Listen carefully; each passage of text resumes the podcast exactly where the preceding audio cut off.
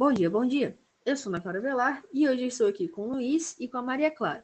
E nós somos do podcast Explosão de Ciência.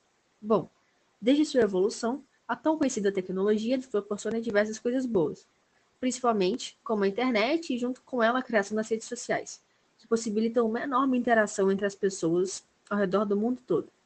Com toda essa troca de opiniões e ideias, é de se esperar que a propagação de informações em geral sobre a ciência iria aumentar consideravelmente. A partir de 2010, houve um grande crescimento de criação de usuários nas redes sociais, que contribuiu na disseminação de teorias e informações falsas para o mundo. Isso fez com que a população passasse a duvidar da veracidade de estudos científicos e ações governamentais. Dentre todas essas teorias conspiratórias, nós podemos citar o terraplanismo e o movimento antivacina, que tem se tornado cada vez mais preocupante com o passar dos anos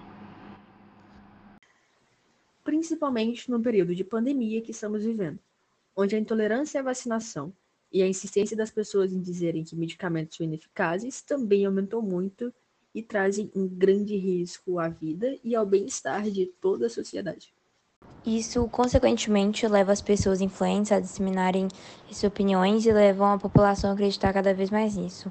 Como exemplo, temos artistas Eric Clapton, Little Ring e Jim Carrey que ainda propagam que as vacinas causam autismo.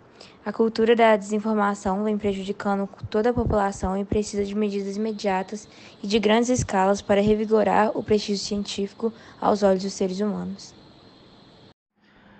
Para solucionar o principal problema da falta de informação científica, deve-se estimular a maior democratização da ciência, trazendo fatos científicos e profissionais da área é, mais regularmente a programas de TV ou trazendo isso de maneira menos elitizada para uma população.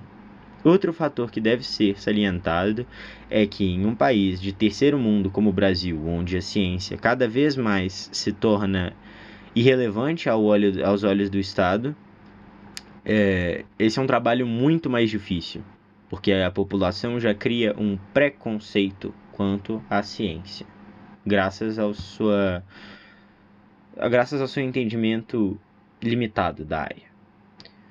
Outra coisa que é muito mais individual, porém ajuda muito na propagação de informações verídicas sobre a ciência é a checagem de todo tipo de material recebido online.